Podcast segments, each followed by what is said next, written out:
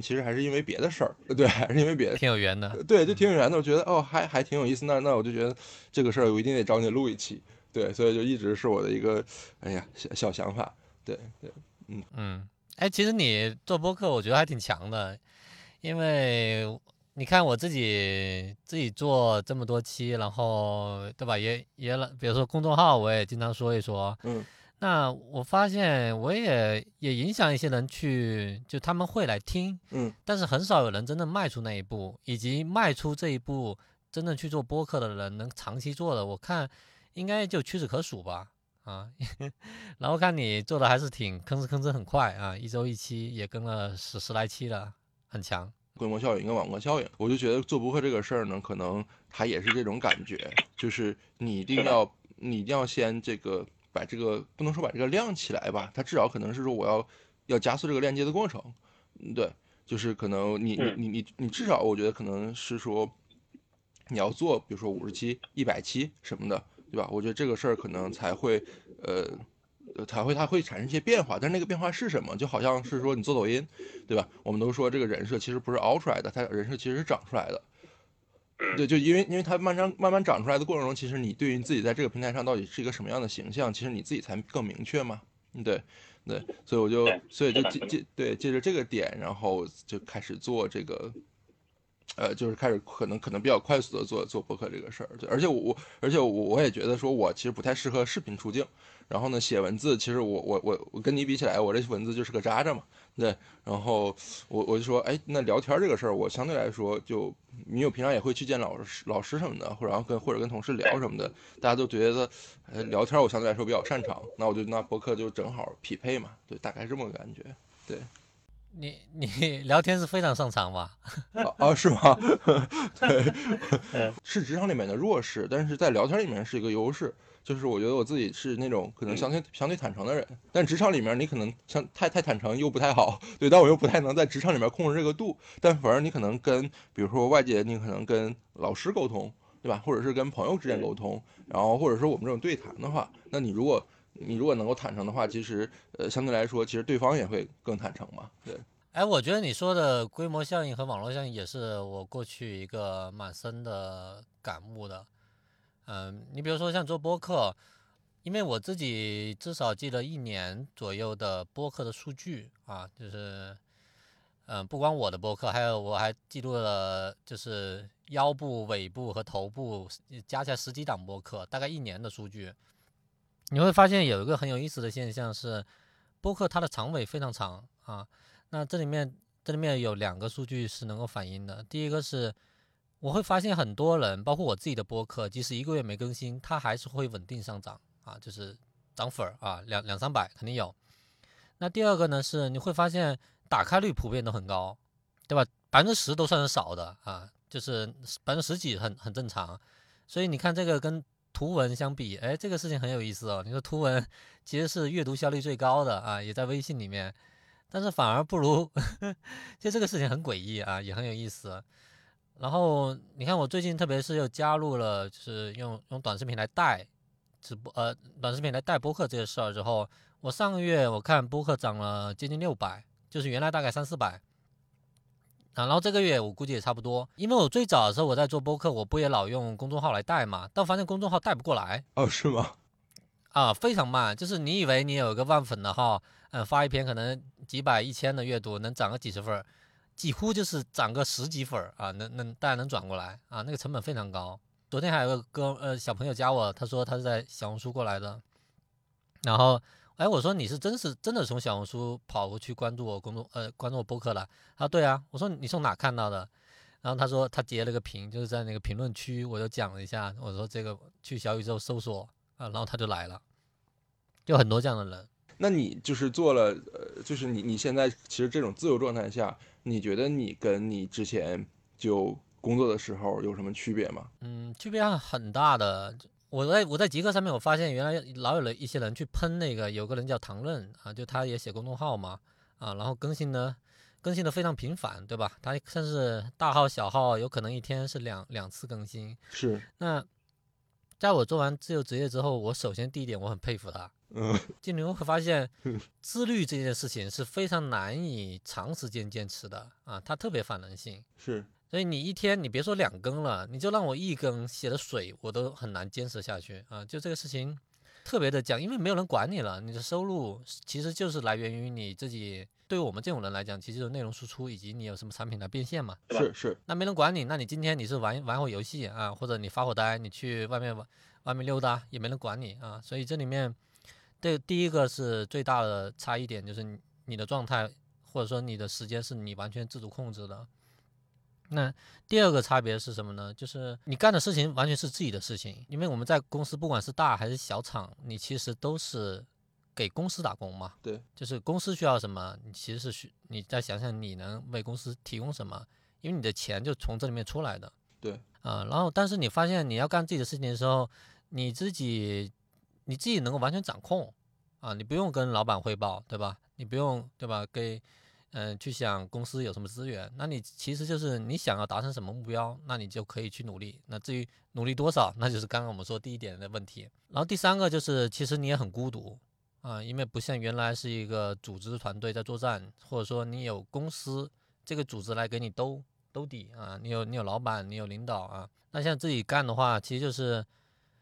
如果你不跟别人交流，那你真的就是完全是一个孤独的狼。我其实很多时段都会面临的这种情况，就完全是自己想自己做，然后没有任何的外部的建议啊。所以就是原来，比如咱们在线下。嗯，喝咖啡的时候聊的，我我就我就觉得很很很好，就你给的一些建议，确实帮我，嗯，改变了原来的很多不好的状况。那再到最近，我我们其实我跟一些朋友一直坚持，就是定期，可能一个月一个半月，我们在线下会互相的有个小局，就互相聊一聊对方身上的问题，啊，我们其实是聊问题，不是不是吹牛逼的，不是去喝酒的。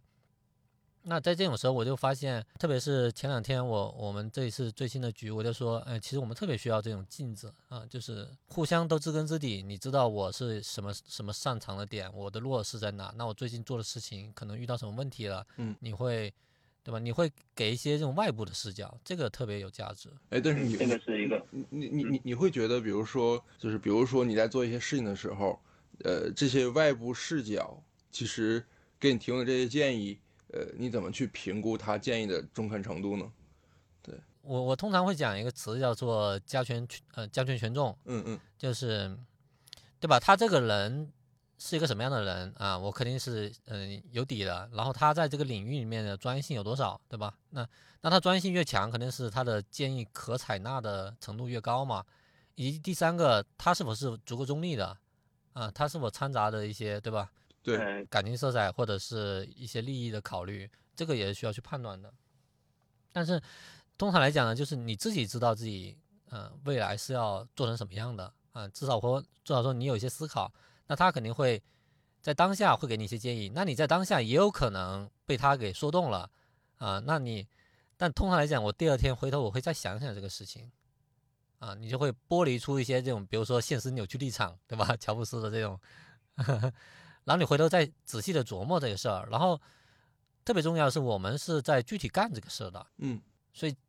你做的时候那个感觉对不对很重要啊。有些建议可能是说，哎，挺好，我去干。但你干了两天，干了一个月，你发现，哎，还是有点不对劲，是，那你还会知道，哦，那个路可能是有问题的。因为我我我说回来，比如说你说，我觉得规模效应也好，网络效应也好，就是它其实还有一个原点是个一嘛，对，就是呃，我觉得就是。就是你想清楚，我觉得想清楚一这个事情，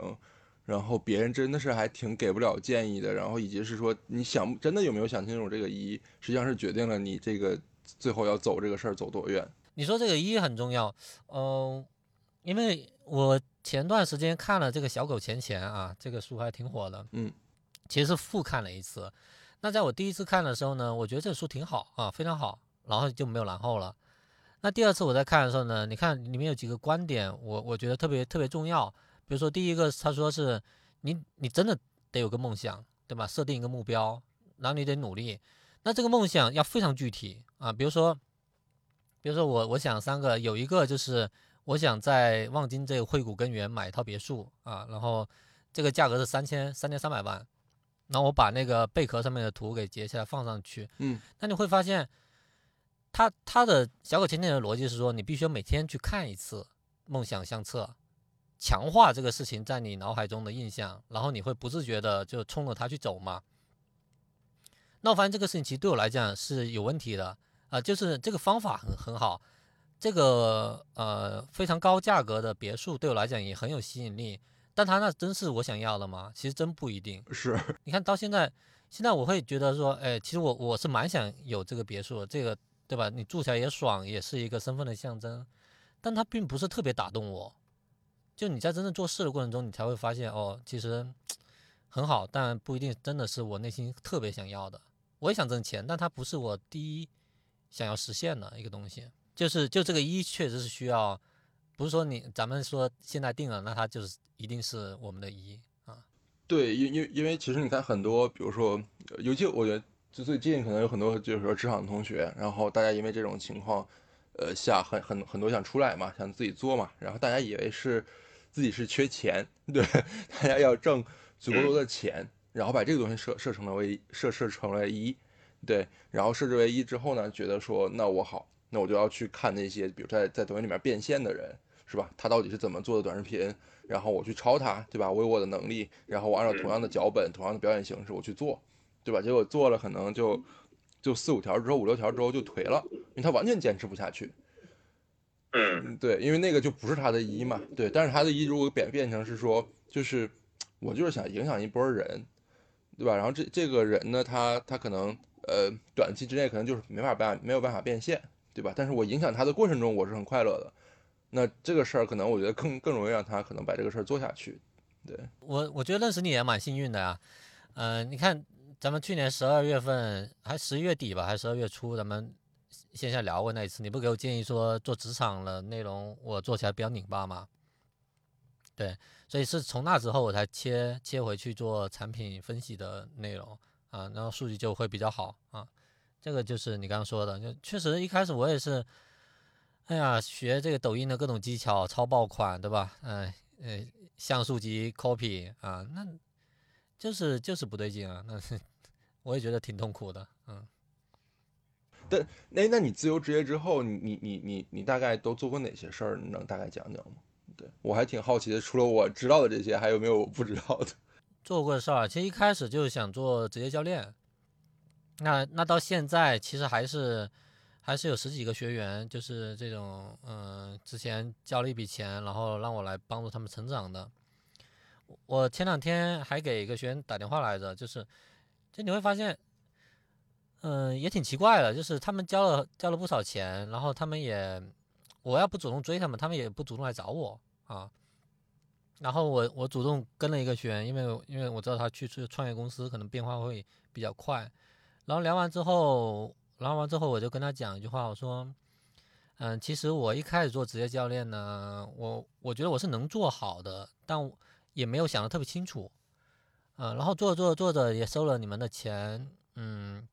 我是想跟你们讲，呃，原来这笔钱呢可能是半年或者一年的一个费用，但是。我现在其实主要的精力没有放在那了，我也是，啊、我我想跟你们讲就是，那你既然交了钱，你在早期那么支持我，咱们就别按照一年或者半年的时间来衡量这事儿了。以后你们有什么事儿就直接找我 OK，啊，我们我们就对吧？我们就是这个长期的朋友啊，对。然后他说也也挺好，就是就这是这是非常重要的，就是原来我可能嗯。想做这个事儿，但是就没想明白啊，没想明白也跑了跑了一阵，那其实就是这个尾还是要收干收好的，是对吧？所以在职业教练这个事情上面呢，我大概是做了这么这么几个事儿。第一个，嗯、我是有一个原来只收二十九的一个职业探索规划的一个服务，就是我会发给他一个文档，大概十几个问题啊，直击灵魂的，然后大家会填填。通常来讲，大家得填四千字以上，才能够完整的把自己想明白啊。四千字也是不少的量。然后，然后这个写完之后文档呢，我就会看文档，看完文档，我会跟他大概通话半个小时、一个小时，来给他一些建议。嗯，我大概干了呃这个事情总共大概干了，应该有小一百份儿啊，就付费的啊，还有一些免费的。然后我做这个目的呢，其实是为了转到我长期的教练上面，就是一年的这种职业教练的服务，啊，这个是最早期干的最多的事情。所以原来很多事情就是为了这个事情去导量，是，就让大家知道我这个服务，比如发朋友圈啊，发公众号啊，甚至公众号跟别人换量啊，对，包括做抖音，其实都是为了往这个事情上面获得更多的用户嘛。是。那到后面，其实到十二月份，就咱们聊完之后，我我。我在十二月份之前，我已经意识到一个问题，在于我自己的图图文或者说我的朋友圈，其实对这个事情的转化影响是越来越弱了。OK，就是没有新用户了。是，对，这个是最大的问题。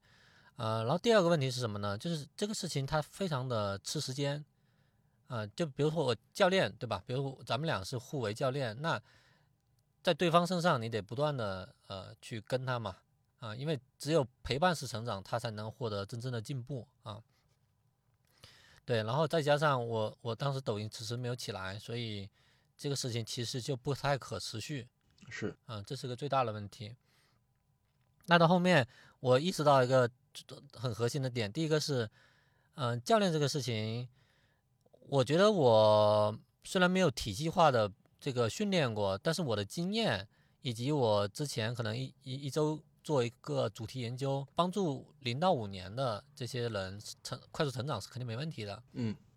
嗯，但是呢，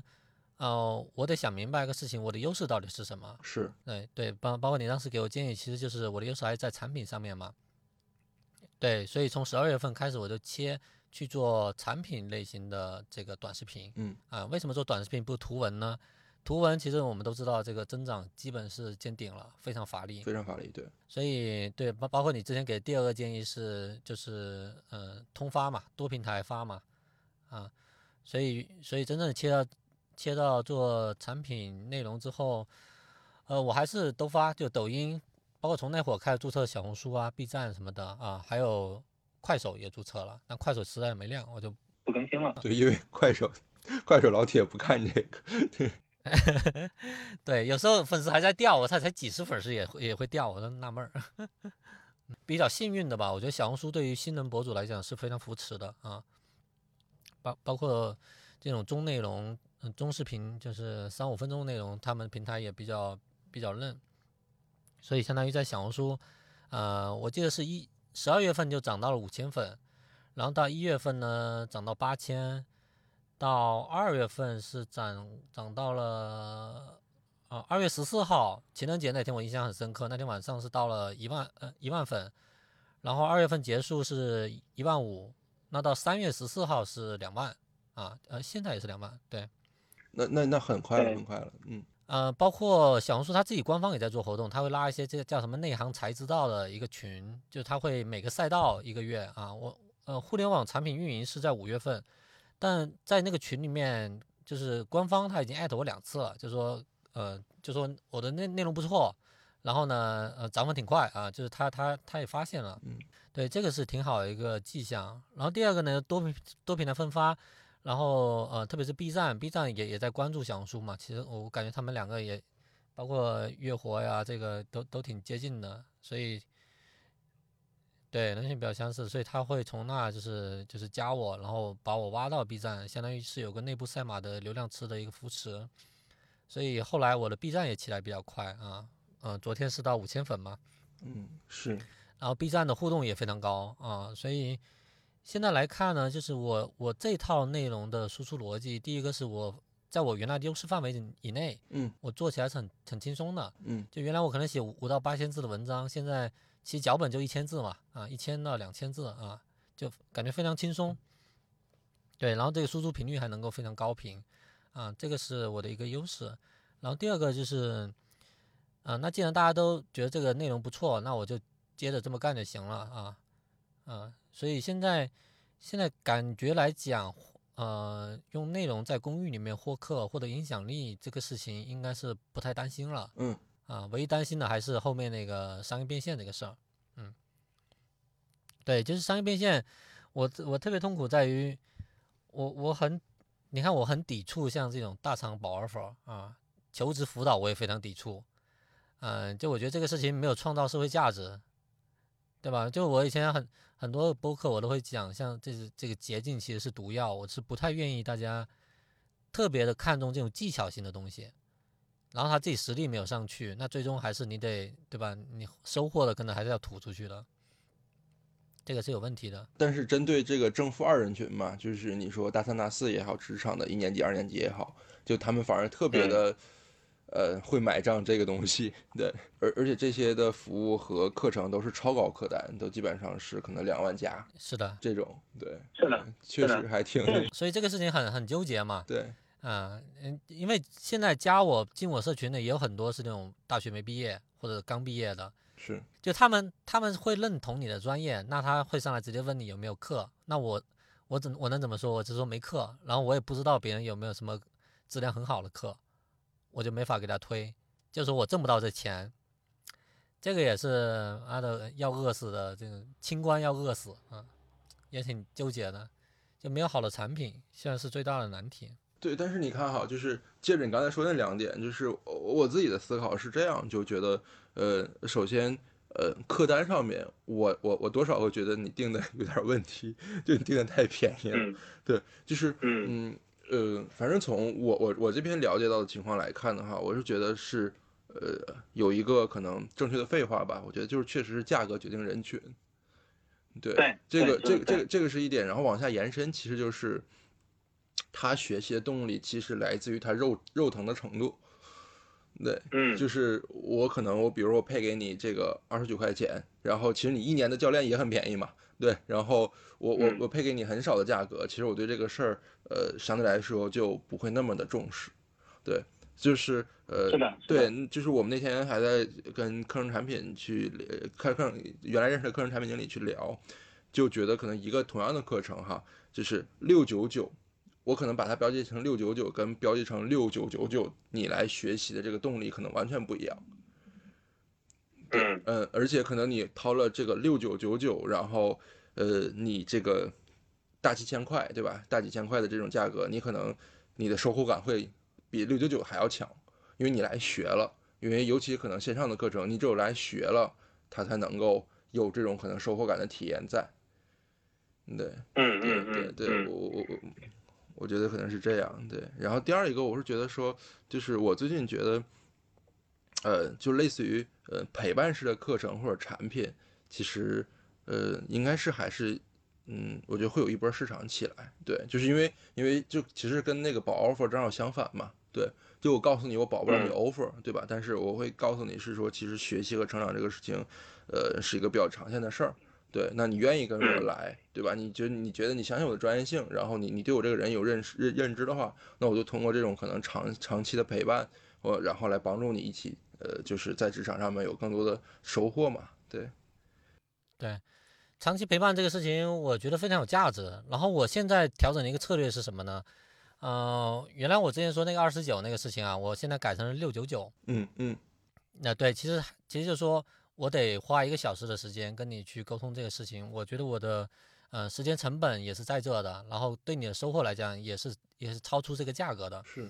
所以我现在改成了六六九九，然后第二个什么呢？第二个是我不再是按年来收费了，我按小时来收费，啊，但我我现在收了可能是说六百元一个小时啊，现在这么定的，那我需要是六个小时买起。然后这六个小时怎么用呢？我是建议，比如说一个月聊一次，对吧？这样我还我也能够知道你这个月发生的情况。然后呢，一个小时也足够我们两个去把这个事情聊清楚。是啊，然后还是每个月聊一次，我也能知道你的进展啊。我觉得这个逻辑就挺好的。是，而且而且我会觉得是说，其实你看你你因为你你同时在多平台分发嘛，然后多平多平台现在其实的增长做的还都 OK。然后，如果你有一个池子，其实，呃，它不是微信朋友圈嘛，它不是微信社群，你可能就是把它沉淀到，呃，就比如说类似知识星球的这种地方，然后，然后给你其实也没有那么大压力嘛，就是，呃，因为你每天正常你就在正常输出嘛，对，然后我因为我看你，因为我也买了你小报童，然后看你在小报童里发的文章，那其实那个也可以放到比如说知识星球里面去做嘛，类似于这，但是我觉得知识星球多少可能体验上有点 bug。但是但是我觉得这种形式可能最后它有一个漏斗都归到它把你的付费用户都归到一个地方去了，这样的话可以持续的就养着嘛，因为因为你也不太我看你也不太做微信，就是自己的这个微信朋友圈打造什么的，对，对，就是我们这种人就是在商业上面确实挺弱的，是就就但输出能力很强，对我觉得这个事儿可能就是有个最后有个归口。对我现在的归口其实是在我产品社群里面啊，我我收的价格确实不高，我也考虑在涨一定的价格，但是一年其实现在逻辑来讲也不到两百。那这里面这里面现在对我最大的好处是我不包任何的服务，就我就大家付费之前我讲明白，你就来就看我 B B 的，你有问题可以提，要是我觉得不错我会回啊，那包括群里面其他人可能也会交流。那那这里面。最大好处是，反正我本来也在天天分析产品啊，我的好奇心太强了。嗯，那我 B B 的时候我就发在群里面嘛，啊，大家有交流就聊啊，然后我我在输出过程中，其实我是整理思路的一个过程，对吧？这个过程是肯定要有的，所以就相当于这个社群是一个，现在对我来讲是一个，就你说这种池子。OK，OK，明白。哎，那你你有你你有想过是说这个？就是现在的这种自由职业，或者是这种超级个体，你会一直这种做下去吗？对你给自己设限了吗？对，就比如说有个时间点。哎呀，其实还是蛮有压力的，因为确实没收入这个情况，对吧？这个家庭，嗯，还是有影响的。但是找工作确实也挺挺纠结。我我是想，如果能有一个慢慢有一个收入上的增长，那这事情其实就是可持续嘛。你老为爱发电，这个也是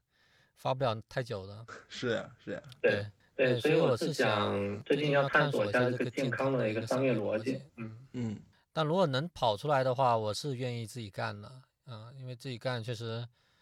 就是干的事情是在自己喜欢干的事情这范围里面，就整个人状态会好一些。对，那因为因为之前你肯定也有很多机会给给找到你嘛。对，那你把他们拒掉的原因是啥？对，因为我觉得这个事儿可能就如果如果呃新新去的公司的压力。不大的话，那其实两边也是可以同时兼顾的嘛。之前你不是说可以去那那哪儿嘛？对，然后就就已经定了，然后后来也没没去。对，就我后来我觉得没去，我自己也挺庆幸的，因为说白了，你你想去是因为你觉得别人那的条件好啊，有机会。OK。啊，那你你觉得哦，有一个不错的薪资，然后有一个不错的这个期权啊，你又比较看好，还能发挥你的一些特长。但你想个问题是？你其实并不是真的，就是你内心深度并不是跟他跟这个创始人一样，是想把那个事情干好的。OK OK，啊，你是想找一个稳定一些的工作啊，有有收入垫底，然后再干你自己的事儿。你其实内心深度还想干自己的事儿。是，啊，那你这样过去，别人对你的期望又很大，你其实最后你有可能连朋友都做不了。啊，就假如说你。就是你真的想投入到一个创业公司里面，你是很难真的实现工作和生活平衡的。OK OK，就你你你还是那种属于非常专注的要把我手上的事儿做好的人嘛？对，就别管他是我手上的工作还是我自己要做的事儿。对，最好还是把这些事儿做好。嗯，我觉得其实对我来讲最合最合理的一个逻辑就是做这种咨询。啊，就是你能够你能够比较。不是具体去干啊，你可以少量的干一些执行，但更多是说跟他一起参与到这个项目里面，用你的经验来帮他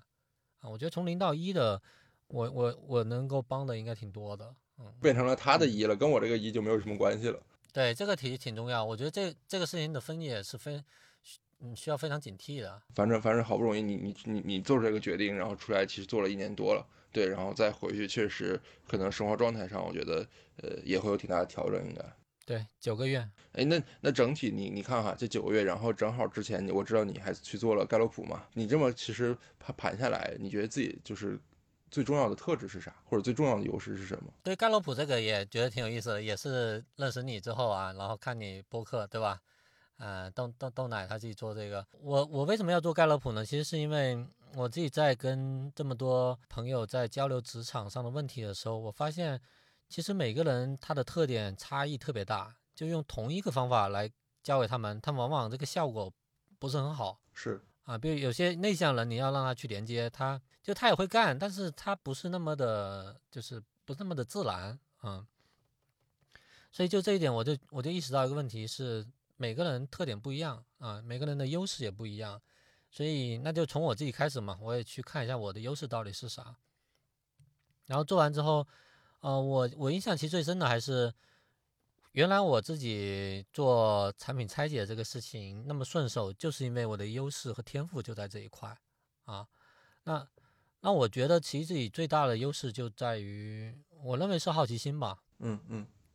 嗯，就是我永远对一个新的东西，我会感到我特别想去了解它，想研究它，啊，这个就跟就产品分析是非常紧密相关的一个特质啊。对，然后第二个是，呃，我就是学习还是什么，就是就是他非常强调你想到这事情马上就去干，是不是行？呃，行动，对，要行动啊啊，也是应该是我前五的一个特质之一。就是我，比如说我看到一个产品，我想分析，我马上就会去找找找资料，找研究它。对，那顺着这条线，还有一个是那个收集，啊，就是我特别喜欢去搜搜各种各样的呃信息，看里面有价值的观点是什么，然后我会去想他为什么这么想，以及我来看的话，我觉得这个这个点到底对不对，或者我借由他的想法，我想出了一个什么事情，想出什么事情，这个呢又有一个优势叫做思维。哦，全串起来了，对，呃，就是正好几个串起来了，就是在产品分析上面，所以就是我做这东西就特别得心应手，就在于这一个。然后反正聊完那一次之后，我就知道了，如果说我们要扬长避短的话，那我去分析产品这个事情，一定是目前能看到的，呃，我的优势结合的最好的一个地方，并且我有经验，这个是一个寻找的过程。呃，我有点忘了，反正我做播客跟那个也有点，也也比较近，啊，不是我最强的两个，但它。就是算是比较比较做的比较好的，就这种一比一的深度沟通。那你这个整个寻找这个过程，其实就是呃，因为我觉得呃，因为你比我年纪稍大嘛，对。然后我觉得这个是就寻找的过程，其实从职场之后，我觉得就没有停止过。就我觉得可能就职场的呃，比如说一岁的时候，职场五岁的时候，职场十岁的时候，他其实一直在寻找。就是一直在寻找我，我其实大家肯定深夜的时候会问自己嘛，就是我到底能干啥，或者我的优势到底是啥？就是你这个寻找的过程，你你有一个比较明确的这种感觉吗？就感觉这个这个这个东西越来越清晰了，然后慢慢的它就长出来了。但他是这样的，我觉得我自己并不算是那种思考深度很很很高的人，就是我不会老去天天追几个 n 个为什么。OK。就很多时候干事情就是按照惯性去干的，所以就是你会我会发现我写我写这个产品的文章，其实一开始也是各种没人屌嘛，没人理啊，直到后面慢慢的写写出点名堂来。那在这个过程中，我会觉得我干起来挺就是挺得心应手的啊，就是很容易进心流。就虽然一篇文章。嗯，比如我原来写五到八千字文章，可能要聚精会神写写上，嗯，比如说，嗯，六到十个小时，但在那个过程中，我没有太多感觉到时间的流逝。哦，嗯，哦，就非常沉浸在那个，就不断找找信息，然后不断的思考，不断的不断的去用那个产品，找到里面就是自己觉得，嗯，比较有价值这套逻辑在，就去研究这套逻辑。嗯，对，但是你我不会对自己。呃，很有洞察，就不会天天去看自己到底是什么特质啊。我不是那样的人，只是说这些事情干起来很很顺利，然后慢慢的我也干出来，那就变成一个路径依赖啊，就觉得那我就反复去干这个事情。OK，所所以说，其实之前你你做很多事情的时候，你会倾向于去碰撞，对，然后去碰撞出来自己适合的。对，对对对，真的是碰的。OK OK，然后其实现在当你真的意识到，其实。就它实际上相当于一个答案嘛，当这个答案出来之后，你说，哦，原来可能下在在之后再去碰的时候的正确率可能会会增加。对，一个是这个，然后另外是，呃，我我更加知道，这个优势才干它不一定是定型的。嗯嗯。啊，比比如说比如说里面其实有个是怎么看到对方身上的一些特点。嗯嗯。这个东西原来我根我觉得我根本是没有的，我就刚毕业的时候肯定就是那种愣头青。我我后来想一想，为什么这个东西有呢？我我就跟豆奶我就聊这个事情，呃，我觉得应该是我做播客做多了，就一开始我聊我我其实根本就没有什么概念，我就是顺着一个提纲聊，那可能聊到十期之后，我就开始抛弃这个提纲了。OK 啊，因为我已经啊我已经知道这个套路，我大概会怎么问，然后我会更多的关注他他讲什么。嗯嗯对，慢慢的我把那个就把自己放下了，慢慢去听别人，啊，就原来我自己的播客不都是我都我都愿意把自己的声音给剪掉，只放嘉宾的声音，就是我就是完全沉浸在他讲他讲他自己的一些情况的那个状态里面，我就慢慢的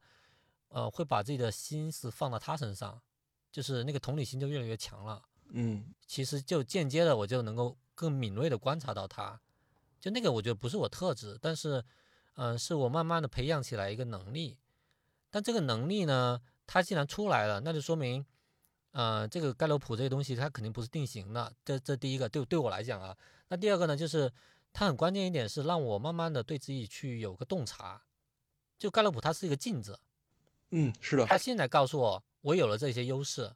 对吧？那首先第一点，我肯定是要充分的运应用到我这个优势，然后第二点是我我会更加敏锐的按照上面的这些这些分类去看自己啊，比如说哪，比如比如说我排难很弱，哦，我排难很很差，那我是不是应该用我的优势去，对吧？比如说我的好奇心和这个执行力和思维去磕这个，对吧？就是我慢慢会会去思考这些东西，就是你，它会让我自己更多的去觉察自己吧，我觉得这个很重要。对，其实特别明显。你说排弹这个才干，就是，呃，就是我认识一些排弹比较靠前的人，他们相对来说是，呃，我我举个可能不是很恰当的例子哈，就比如说老板给一个任务，对吧？其尽管这个任务可能就特别不靠谱，但是排难的人一定能帮你拿到结果，对。但是对 对，一定能帮你拿到一个结果。但是可能比如说，因为我们的其实这个才干还挺相似的，但偏向于我们这种才干相似的这些人呢，就是他们更更习惯于去做一些榨汁性的行为，就觉得这事儿其实不靠谱，我就很难我去把它拿到结果，因为我可能呃一通搜集、一通学习，然后一通了解之后，我觉得这个可能方向不太 OK，对，就我就不太可能倾向于往这个方向去拿结果，但是我可能去别的方向用我的这套能力去拿一个其他的，对其他的反馈给过给过去。那你那你现在做了这个，我觉得你也做了没有一百条，可能也得有五十条的这种产品拆解了吧？对对，嗯就是你嗯你觉得就是整个从这个呃直观的这种产品角度，你去看这个拆解这个事儿哈，就是你觉得你有一些可能产品能力上的增加吗？对，因为这个事儿可能你喜欢做，但是他可能也会给你一些嗯正反馈，那这个正反馈是啥呢？最近我也意识到一个问题，就是我其实现在做的事情，嗯、你可以认为是一个低水平的重复。嗯嗯你看，我原来其实我凭借着呃长深度的一些拆解文章，我认识了很多这种创始团队啊，就是产品背后这些创始人，我认识特别多。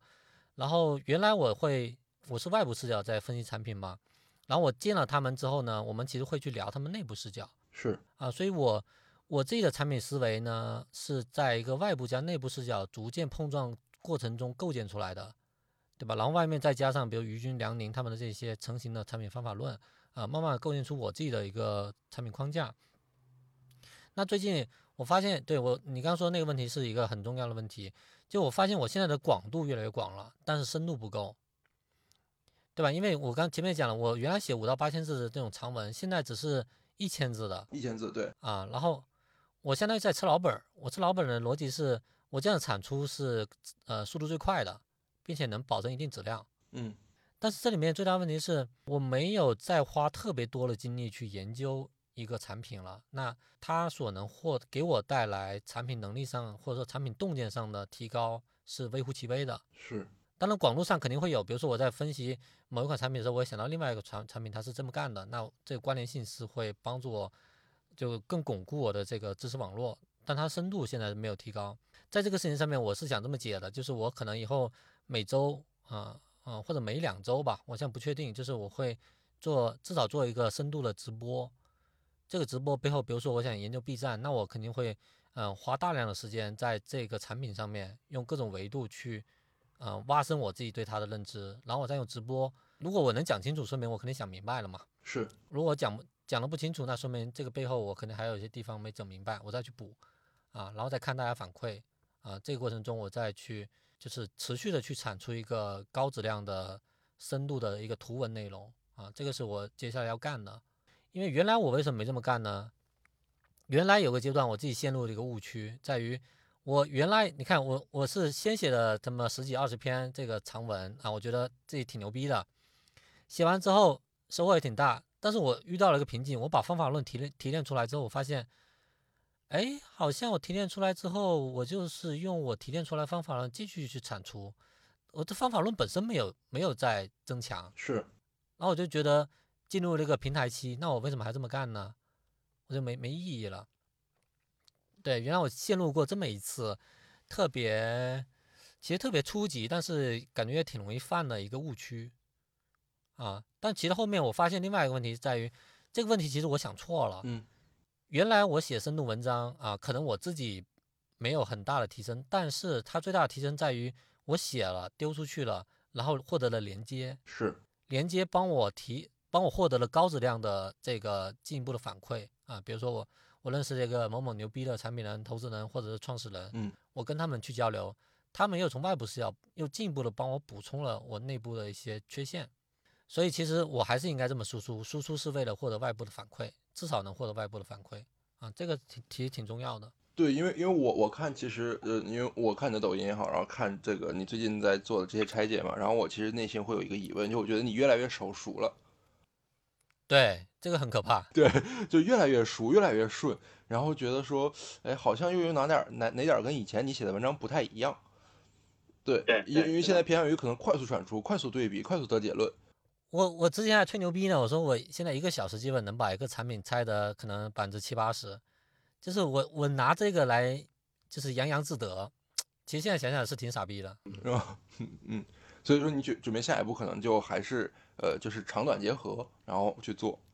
对对对对，肯定要产出是很深度的东西。OK，明白成。哎，那我们聊完了这这一段，我们去聊聊博客这个事儿呗，就是我特别感兴趣的。对对，就是我还挺想知道你是就是什么因缘际会开始做博客这个事儿的。博客这个事情起源很简单，就是原来我我加入南天他们的商业思维青训营之后，我发现一个很典型的现象，在于原来他们社群里面几乎是互相之间不聊天。嗯嗯，就全是听，对吧？全部听站在最高处那个神在 对在在发发指令，嗯，它是一个单向的通道，是。但是就我自己，就是我在加入之前，其实我在线下参加过一次聚会，我发现其实大家都很有意思，而且都是精英。那他为什么在这一个社群里面，四五百人社群里面不讲话？嗯，包括我隐约的会从社群里面发现，其实大家互相之间也不熟悉。是，那从这个网络效应来讲呢，网络效应它里面很关键一点叫做连接强度。对，连接强度。就比如说我和你，我和其他人都关系都很好，那大家对于这个组织的认同感肯定也会更强。对，那这个事情怎么去增强呢？我原来想了各种办法啊，这个各种办法的前提是在于我在那个时间段，我很想深度的融入到这个组织里面。嗯嗯。我想把自己嵌入这个组织，但是就怎么着都感觉嵌不进去，就觉得很奇怪。对对，就觉得很奇怪，就是大家都好像有共同的信仰，但是聊不到一起，互相更不认识。你不认识，那就更更没法聊到一起。对，所以我就做了很多很多尝试嘛。这里面尝试就是最后最见效的，其实就是这个深入聊聊。嗯，啊，就是访谈那么多期学员啊，其实一开始也没什么量，但我会每一期我都会丢到这群里面。后来后来有一次在线下的大会里面。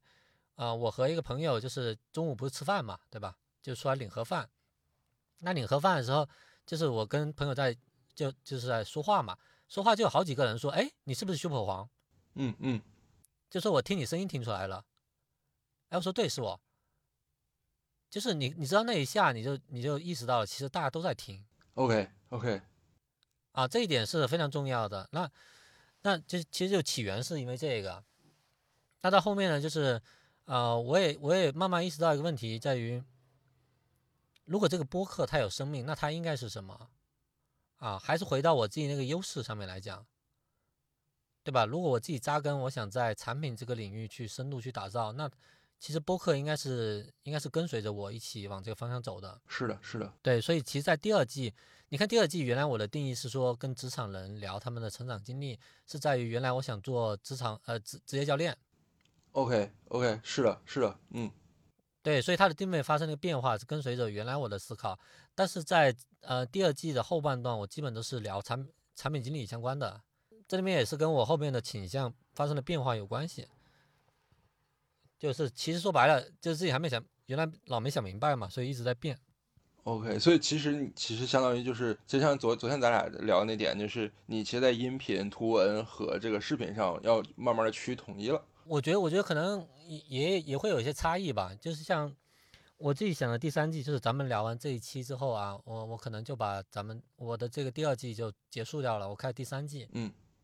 那第三季是什么呢？第三季我可能定位想就是更高一些，就是来打势能的。是，对吧？现因为现在我我现在能打势能的点很少了，那除了播客，就是我刚刚说的，我还需要持续去发一些深深度的这个图文的内容。嗯嗯嗯，这里面第三季我可能怎么做呢？我可能会邀请一些在某一个垂类里面非常资深的一个专家，，OK，但我不聊他，我我不聊我不聊他个人成长了，我我跟他聊他最擅长的一个主题，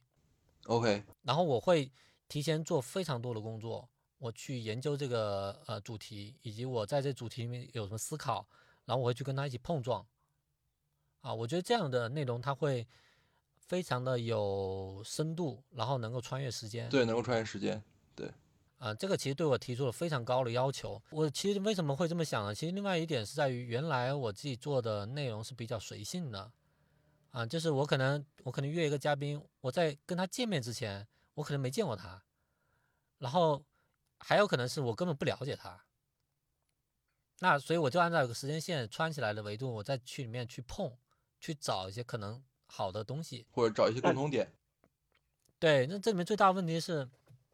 我现在回看一下我自己播客最受欢迎的三期，嗯，其中有两期都是我跟嘉宾在深度碰撞，啊，还有一期是，还有一期是我非常熟他那个方向啊，然后我们的价值观相非常的接近，所以我们是能聊到一起的。所以你看，你看这里面最重最重要一点是最受欢迎，它其实在某种程度上反映了大家对这个内容的认可度。是的，是的，它认可度在于说，我自己对呃这些话题有呃有特殊的见解，然后我跟嘉宾能够一起碰撞出一期更优质的内容，所以大家非常认可这个内容。或者说这一啊集的信息密度更强。呃，也可以这么理解，就更有价值嘛。OK，啊，所以就是我我也我也思考一个问题，在于我能不能就是去针对性的就这一些方向去强化呢？因为原来做播客没有没有特别多的在进步啊，这是一个这是个挺有意思的问题。就是如果我把播客当成一个长期的事情在持续的投入，那为什么我没有让它变得更好呢？是是，就是你说这个点，你其实把自己定位成了一个课程产品经理，就是垂类的课程产品经理。因为因为我我跟课程产品去聊哈，就他们觉得就是比较专业的，或者是他们心中比较认可的课程产品是什么样子呢？就是我站在这个有内容的这个垂类的大 V 旁边，然后呢，他对于这个行业有很深刻的认识，然后我帮助这个大 V 去做萃取。就是我通过提问的方式帮这个大 V 去做一个萃取，然后来呈现给你的学员，或者到现在来看，其实就是你的听众，然后让你的听众在可能两个小时的这个时间里面，然后有一个比较好的这样的一个这种听众体验。然后比如说你可能你的这些问题其实也会有这种，呃，一开始会问简单的问题，其实就有点像我们这个做客嘛，就是用户的体验周期嘛。对，就是一开始可能问的呃问题比较基础，然后后来一点点的做深入，然后后面再做一个收尾，类似于这种感觉。嗯，对对，其实你把嗯你这个这个这个其实是还挺，呃，对对，挑战还挺大的，因为你相当于你你就是你要去了解这个行业，对吧？然后而且不光是可能聊一些很基础的一手信息，就一手一手信息，对对，得有洞察的。对，嗯你是要有自己的洞察，或者你问的问题确实是要让让业内人觉得是说你也在业内的这种感觉嘛。对，对要是你不了解，其实你你们俩聊不到一块的啊，你也问不出那些东西的。啊，对，要要不然你可能只能是很很基础的问一些可能擦边儿的问题，然后他觉得哎呀，就是 就是打起来好像也没有那么的 OK，对。对，这这这个能力我不担心啊，我自己本来就有非常这种这种拆解能力啊，这个我不担心。嗯，就主要是他会很花时间精力。对嗯对，哎，那你做播客这这个两季了，你觉得你遇到过什么困难吗？困难啊，好像没什么困难，啊，没什么困难吗？因为我因为你看，第一个，第一个，原来大多数人可能会遇到困难是嘉宾的问题。我我其实嘉宾我可能可能我可能还欠了很多期，就没约。那第呃最大困难我知道了，最大困难就是真正视频录制出来之后怎么剪辑，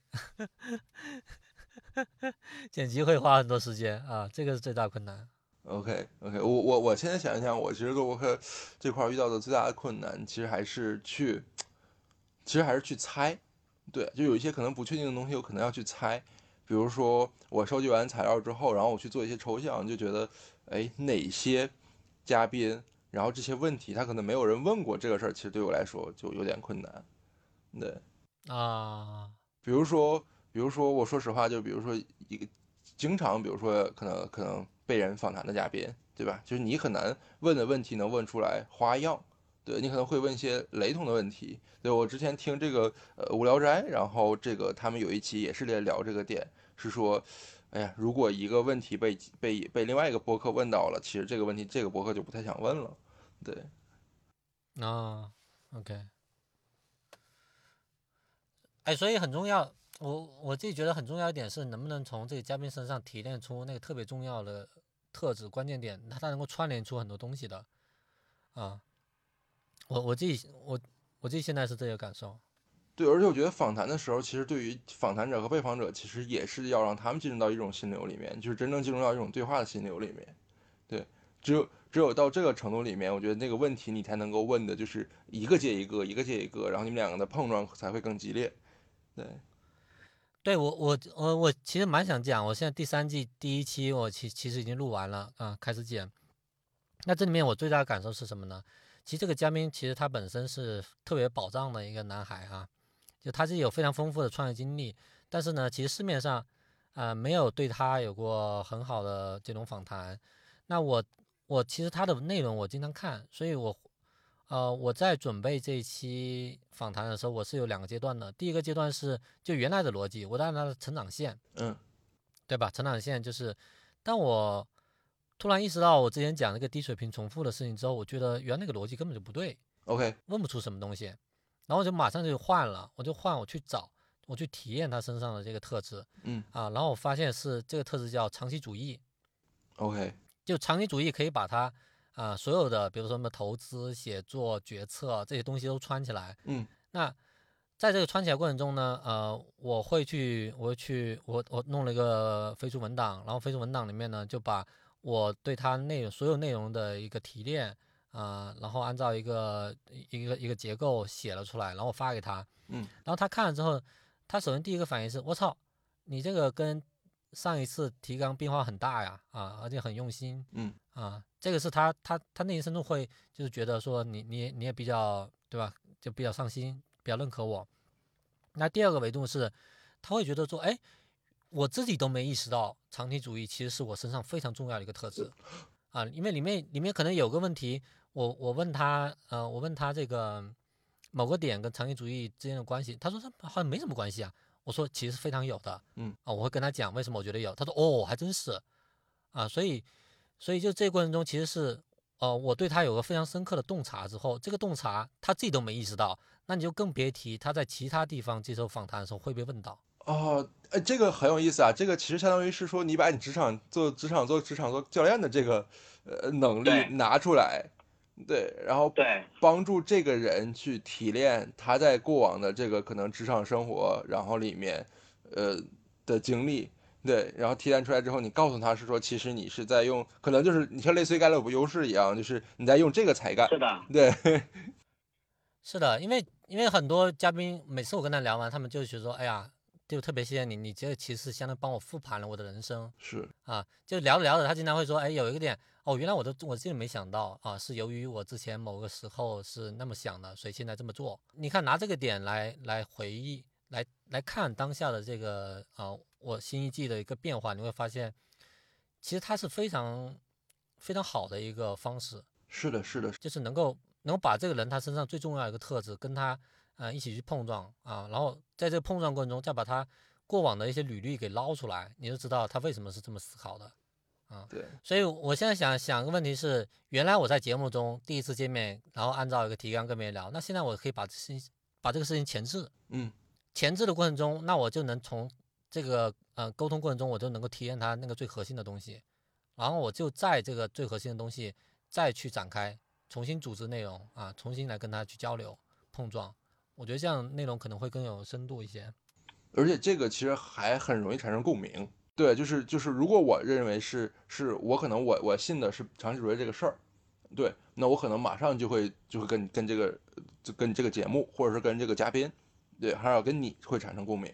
对对，而不会是说就是因因为因为职职职业经历介介绍完之后，就是可能会半个小时就过去了。对，而且这种我们就这个主题来碰撞，那就会聊得更深入一些。那我我们问最后几个问题哈。就是你你你自己看，就是到现在为止，就是我觉得一个比较经典的问题，就是你觉得，呃，因为你有一期博客去聊这个嘛，就是三十五岁这个焦虑，你觉得现在解开了吗？嗯，就你会一个越你会现在是越来越 peace 的状态吗？啊，会比原来好一些，还没完全解开吧？就是如果我能走上一个正轨，有合理的这个商业收入的话，那那就说算是阶段性的解开吧，也没到彻底，因为。这个事情还是有一个，就我还得想想清楚这个事情能持续多久的一个问题。嗯，OK，就是你觉得可能真正，但你觉得真解开的一个就是标志是什么呢？这个问题是没深想过。我我现在的答案是，第一个有没有想明白自己到底要什么？嗯，就是我到底是要大厂啊高管高年薪啊有房有车这么一个光环，还是在我我想要一个我更自洽的一个人生啊？我想。比如说，我想去极客装逼就装逼，嗯嗯啊，我不是去极客那又接着又装一个精英范儿了，对吧？啊，我我不需要。对，昨天还有个人问我，他说你是不是想在极客上认识什么人？我完全没有这个想法，我就想去装逼的。嗯，因为有些东西不好在朋友圈发，我不知道去哪发，我就去极客发就完事儿了。嗯嗯，就是这个是我更自洽的。嗯啊，我想怎么样就怎么样啊，然后在有一些我想做好的地方我就做好，有些地方我想放飞我就放飞。是。我不需要看别人脸色，这个是一个比较自洽的。然后另外就是我在做我想做的事，我在往我在我不知道可能最终我想达到什么什么一个点，但是我知道大方向，我就不断在一个大方向去推进。然后可能是嗯多条腿在一起走。那在这个过程中呢，我觉得它会有很多的可能性出来，我很期待这些可能性。对，这是刚刚我说第一个点，就是我想。我就从外到内了，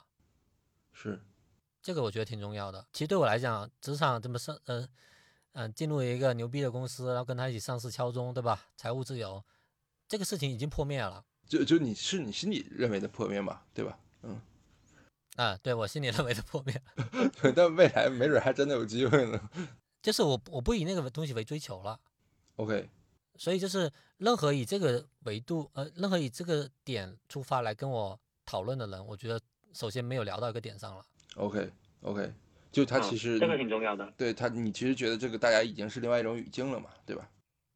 对对对。然后第二个事情是，啊，刚才说了一个是向内嘛，嗯。然后第二个事情就是我可以把我们讲的这个规模效应或者网络效应开始发挥起来，然后发挥之后呢，往自己特别想投入的一个领域去引导啊。我我想的就是这个公益。OK，这个是我看你持续在做，对，对对对，嗯，其实我自己觉得做的不好啊，但我现在确实没有更大的能力做得更好，这个是我我其实内心深处非常遗憾的一个点。但是回到另外一个角度来讲，我原来跟春雷的工作人员，就是我去他们总部线下聊的时候，嗯，我一开始我我我说，哎呀，我特别想把春雷做得更好，我很我很着急。我很想让我的能力快速的发挥出来，他，你知道他们怎么说吗？他们说黄医生，我非我们非常感谢你，你已经给春雷做了非常多东西了，嗯，但是公益这个事情不是，对吧？不是一努力他就能成的，是，它是需要细水长流的。哎，我觉得那一刻给我，给我还是蛮感动的，就是他他们其实非常知道现状，然后他也非常认可你，但是也不希望你在这个事情上面。过度的投入，因为过度投入可能会伤害到你自自身的一个，比如说职业发展或者是家庭生活，他们不希望这样。是，啊，他们希望整个生态是一个非常健康的方式，慢慢的往上走。啊，那我觉得那一刻给我触动是挺大的。所以到后面，呃，我其实主要花在公益上的精力就是每年腾讯公益的九九九九公益日上，那我会让很多的人一起就是来来，我就做个募捐嘛，我几乎是我能我能用上的我就都用上。当然，这个事情能否做得更好呢？我觉得可以的，啊，比如说认可我的人更多了，是，然后啊，他们一起来跟我来做这个事情。然后第二个呢，是我们刚刚讲那个网络效应，我特别想发挥一个点在哪呢？啊，我从去年就一一直跟春雷在讲一个事情，是我们怎么样让每一个志愿者他愿意拉更多人进来，这个是更有价值的一个事儿。是。那对于春雷来讲，去年其实我们就做了一个事情是，呃呃，就是。腾讯公益他做了一个事情是变成一个组队模式，嗯，团长叫团长，团长对，对，比如说我是个团长，我可以可不可以拉你过来，嗯，然后你可以是个团长，你可以拉别人过来，啊，去年我就开始让原来愿意跟我一起来募捐的人，我说你们可以自己自己去做团长，让更多人参与进来，啊，我觉得这个事情特别有价值。那，呃，今年我可能我想跟春雷一起把这个事情做得更好，就比如说我们怎么样帮助团长更好的。拉更多人进来，包括我能不能去谈一些企业的呃，就是几乎是无偿的一些资助，是啊，放到这里面来，用来奖励团长或者帮团长去拉更多人，啊，这个事情我想尝试一下。对，啊，我觉得这个是很有价值的。那那你看，嗯，原来像那个帕拉戈尼亚，就是巴拉哥尼亚，就做户外这种运动品牌的，我超喜欢他们。对他们做了一个事儿，不就是那个百分之一嘛？对，就把这个，对吧？把把收入百分之一，或者是呃利润的百分之十拿来做公益啊，就是来保护地球环境的。是那个事情，我是我特别。如果说我我想我想做一个组织，做一个企业的话，那是我你可能为是一个比较终极的一个梦想。你你你受到公益这个事儿的影响，是因为呃。因为什么呢？或者是说它的一个起源是什么？是因为我我我盲猜的话，是因为你从小到长到大的一个成长环境吗？没有，那那完全是出于你那你的本心，然后做这个事儿。呃，也不是本心，就是我我我之前看那个高效能人士七个习惯里面不是有个说以终为始吗？以终为始，以终为始强调是你你死的时候你想别人怎么评价你？嗯。那我当时想法就是我我特别就包括到现在也是，我希望大家说呃徐宝煌特别有社会价值，嗯，就给社会提供了很多价值。那这个价值从哪来呢？那你就看现在你能怎么做啊？那你我现在想一想，就是我没有没有迭代过这个想法，但我一直认为是要不就是我提高整个世界运转的效率啊，比如说 AI 是，那要不就是我我用教育改变下一代，那下一代。啊，不不不不光下一代，就是你比如说年轻人啊，或者是未来，就这帮人让他们来改变世界，这也是一种改变世界。那从这个点出发，对我就想先做教育，先做教育就从公益开始做起，因为有多少钱干多少事儿嘛。是是是是，其实是说我我我看有有一期刘飞去采访毛柱，然后毛柱说想做一家增商的公司，就是类似于这种感觉。哦，那个词有点大了，我不知道什么叫增商，我只是想。力所能及的帮助一下这个世界，呃，对，就是我我今天的感触其实特别的，呃，特别的明显哈，就是，嗯，我觉得其实身边有一些人开始，包括你在内，就是，大家希望这个世界更好一点，呃，我我原来是不太，嗯，就就就就尽管我内心可能是这么想，但我其实不太敢说说我要做一个对社会有价值的人，对，就听起来好大嘛，就听起来其实有点有点宏大，对。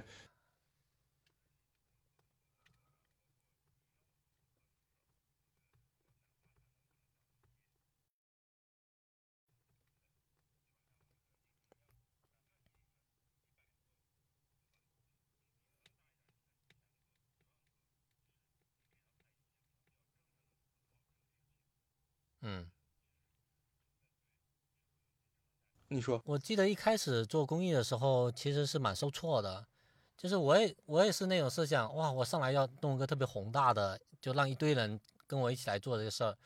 但我发现没人屌我，是，就是比如说我在一些老同事的群里面，其实到现在到去年都有人这么讲，就是我说，哎，我要我要整这个公益的事情了，谁愿意一起来？嗯，当然有人会愿意来，有些人会说，哎，我还是挺缺钱的，你要不捐点给我？嗯，好吧，其实背地里面就是说你是谁啊？我为为什么要跟你，是，对不对？但是这个事情在一开始的时候对我的打击特别大，嗯就是我我觉得我到各个群去喊啊，我算我算是一一个一直在群里面挺活跃的人，是，但别人没有任何人响应，就是你会你会觉得我操，我我想做这个事情这么有意义，但是为什么没人理我？你会特别受挫。是，但后面我我发现我变了，是因为我当时的导师会跟我讲，你其实就是你的你的能力在哪，你的影响圈在哪，嗯对吧？你你能力小，你就从小钱做起啊，你先自己做。是，所以我从那一刻我开始改变了，我就自己一开始我是一个月捐一百啊，有时候还断了啊，然后就一直一直这么干干干，可能一年多之后，我发现哎，我也不知道那天为什么脑子烧了。我一开始捐一百，可能是给这种呃农村孩子，就是买那种图书角，买一些书，对，一个月捐一百，我觉得这个也挺有意义的。然后到后面变成哎，嗯、捐了一千八，就是帮一个山村女童去这个一年的学杂费。是，啊、其实我其实那会儿我钱更少了，就呃就是自己可支配的收入其实都上缴了嘛，对吧？自己留到手里面就可能就一个月三千块钱，我不知道为什么我愿意拿出一千八来捐那个事情，但是那那个时候给我打开了一个新的大门，就是我我通过那个东西啊、春雷的工作人员加到我，我慢慢的跟他们产生联系，那到后面我开始一年拉更多人过来捐，然后春雷就他发现我是真的在干事儿，嗯就这个事情是长期可以衡量的，你不断的为这个组织做出贡献，你你他是能看出你是真心想帮孩子的。对啊，包括春雷出事的过程中，我我也会写一些东西来，就是我是站在春雷角度来考虑这个问题的。嗯那他们也觉得他们也很感动，所以这种长期的陪伴就和信任就构建起来了。所以我跟他们的，你可以认为是，其实我跟非常紧密，我们非常紧密，我们经我经常会有些想法就丢给他们。嗯，对，是是，然后然后我觉得这个事儿就是，呃，